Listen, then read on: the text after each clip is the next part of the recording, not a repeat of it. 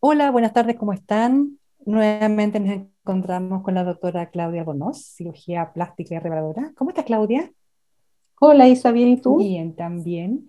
Acá estamos para tratar otro, otro tema muy interesante en un nuevo podcast y vamos a hablar justamente de cirugía transgénero. Não venha com seus ataques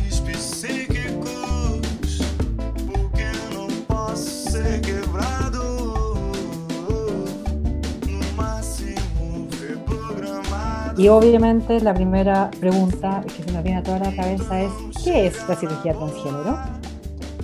Mira, es un tema bien largo, pero voy a tratar como de ir en forma más acotada. Hay pacientes que nacen eh, con un fenotipo, en el fondo, que nacen con un sexo biológico, eh, pero con el transcurso del tiempo se van dando cuenta que no se sienten identificados con ese sexo, ¿ya? Entonces, eh, lo pasan súper mal, ¿ya? Lo pasan en general bastante mal porque es como que no, no te sientes como en el cuerpo adecuado. Y muchas veces se dan cuenta de esto cuando son más grandes. Ahora, cuando tú les preguntas, ya venían con algunos rasgos desde chicos que a lo mejor hubieran podido hacerlo sospechar. Eh, pero se dan cuenta. Y algunos de ellos deciden cambiar el sexo. O sea, deciden como decir, no, yo no sé, pues yo, Juanita, eh, en realidad no me siento mujer, me siento hombre. Y deciden iniciar todo un proceso que es un proceso largo que es súper importante tener el apoyo familiar, el apoyo de los amigos, porque es un proceso que es súper difícil.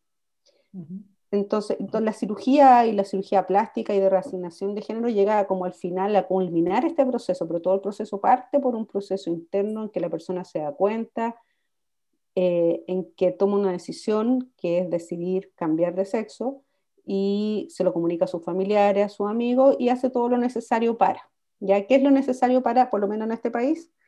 Eh, primero que ojalá te vea un equipo multidisciplinario, o sea, que estés acompañado en este proceso, porque como te digo, es un proceso que a veces no es muy fácil.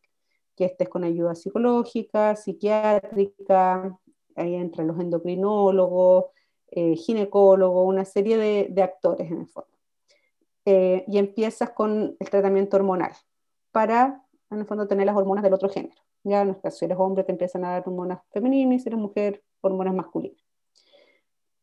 Y para que nosotros podamos empezar con este proceso de transformación quirúrgica, el Ministerio de Salud nos pide que los pacientes lleven al menos 18 meses con hormonas, que estén viviendo en su, en su sexo en el que ellos se sienten y que hayan iniciado el cambio legal de nombre y de género. Una vez que eso ya está, nosotros podemos empezar a ayudarlos con tratamientos quirúrgicos. Y ahí hay una serie de tratamientos quirúrgicos que se pueden hacer eh, dependiendo si es de hombre a mujer o mujer a hombre. En general, por ejemplo, si es de mujer a hombre, lo primero que piden es el cambio, la masculinización torácica, que es como una de las cosas más evidentes, porque una mujer a lo mejor con el pelo bien corto, que no se maquilla, que usa ropa de hombre, tú podrías, o sea, puede pasar más piola en el fondo como hombre, pero, mm.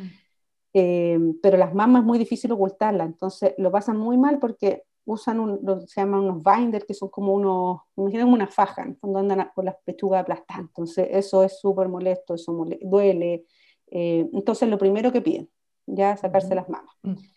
Y ahí uno lo que hace es sacar eh, todo el tejido mamario, y dependiendo de eh, si son, si tienen mamas grandes o mamas chicas, es como el tipo de cicatriz que les va a quedar. Ya, si las mamas son chicas, es como el mejor de los escenarios, mamas chiquititas, la cicatriz queda solamente alrededor de la areola, se nota poco, pero si ya las mamas son muy grandes va a quedar una cicatriz eh, como atravesada en el fondo en el tórax, que muchas veces después las pacientes se lo, se lo tatúan y, y, no se nota. Perfecto. Ese es como el, uno de los primeros pasos. Eh, otras cirugías que se pueden hacer son cirugías como de armonización de la cara, porque hombres y mujeres somos diferentes de cara, los hombres son como más anchos, más toscos, entonces si es un paciente que está cambiando de hombre a mujer, va a necesitar cirugías para afinar la cara, para hacerla como más suave.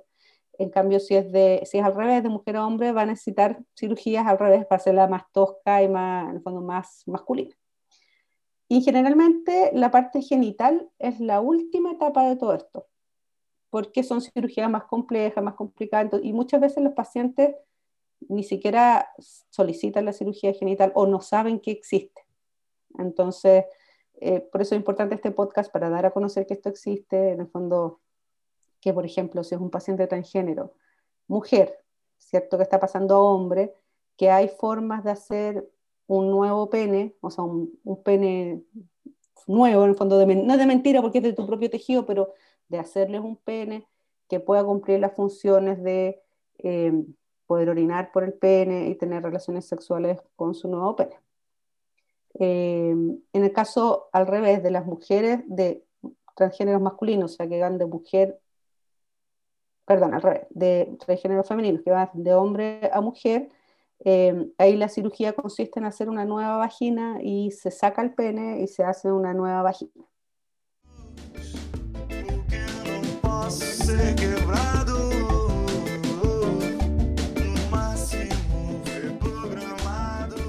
Entonces, son un montón de, no es una cirugía transgénero, hay varias cirugías que se pueden hacer.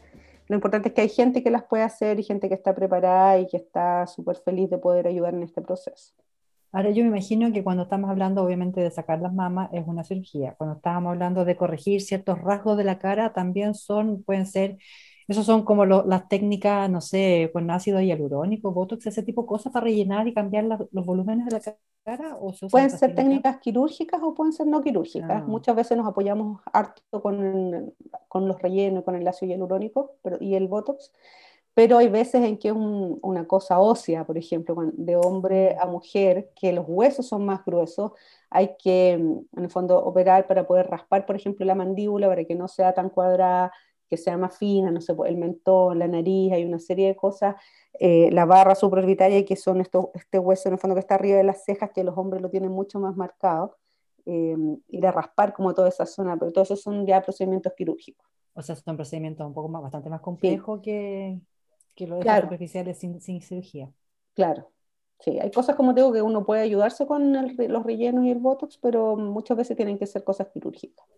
Ahora, independiente de la parte hormonal y la parte legal, todo el tema quirúrgico, que, donde está el papel de los cirujanos plásticos, ¿cuánto puede durar este proceso entre estas varias operaciones que se pueden llegar a hacer?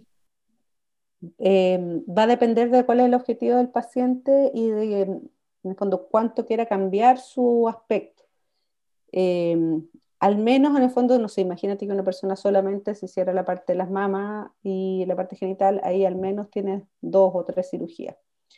Entonces, es un proceso largo, es un proceso, pero que finalmente los pacientes lo hacen con gusto porque en cada una de estas cirugías, en el fondo, es un paso, un avance para llegar a verse como ellos se sienten en realidad.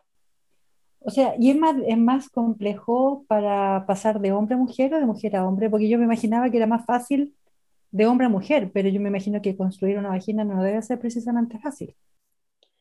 Eh, de los, para los dos lados tiene sus dificultades. Yo te diría que ninguno de los dos es fácil. Para los dos lados eh, tiene sus complejidades y sus desafíos.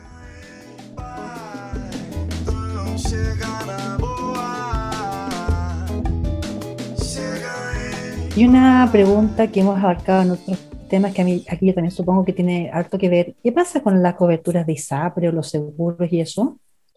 Eh, por supuesto que siempre tratan de no cubrir, pero eh, como son procedimientos reconstructivos, al menos la parte de las mamas y la parte genital la cubren. Muchas veces los pacientes igual tienen que pelearla y tienen que eh, hacer, pedir informes, hacer apelaciones, una serie de cosas, pero la parte de las mamas y la parte eh, genital generalmente está cubierta. Ahora ya toda la parte de la, de la cara, por ejemplo, ahí ya es más difícil, Es más considerado más estético en el fondo. claro.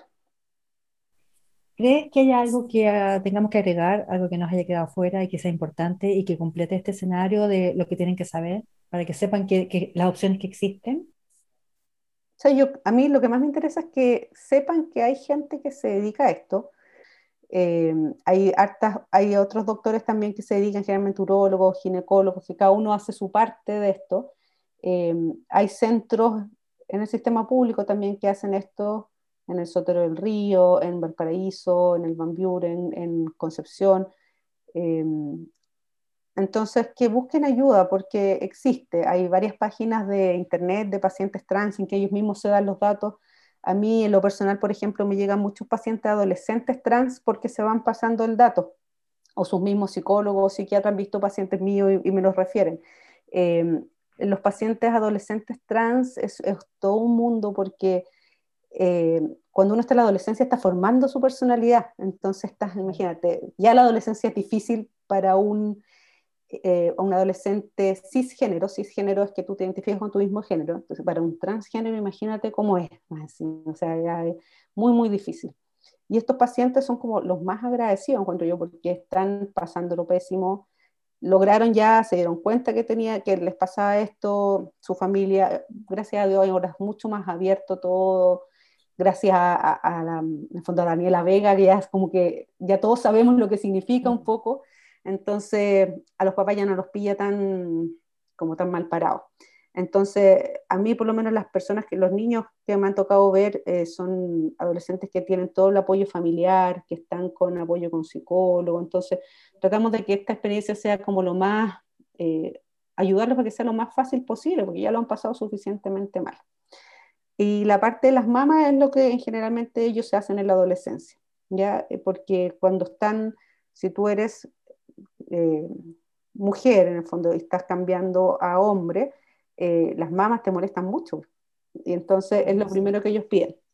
Y nos pasa, ponte tú, que nos cuentan las mamás después que estos niños no, no sé, pues no andaban derecho, siempre andan así como encorvados y bien fajados y después andan en la casa sin polera. Entonces, para mí eso es fantástico, que puedan ponerse un traje de baño tranquilo o una polera o ropa normal tranquilo sin tener que andar fajado. Eh, eso es súper como reconfortante para uno. Entonces, eso es contarles que existe esta cirugía, o sea, que existen todos estos procedimientos, que busquen ayuda eh, y que, que estamos aquí para apoyarlos en su proceso de cambio. Perfecto. Súper, súper interesante. Eh, muchas gracias, Claudia. Hemos aprendido mucho, como todos los podcasts que hacemos, que vamos, lo pasamos muy bien. Eh, y nos vemos en el próximo. Muchas gracias, Isa. Chao, chao.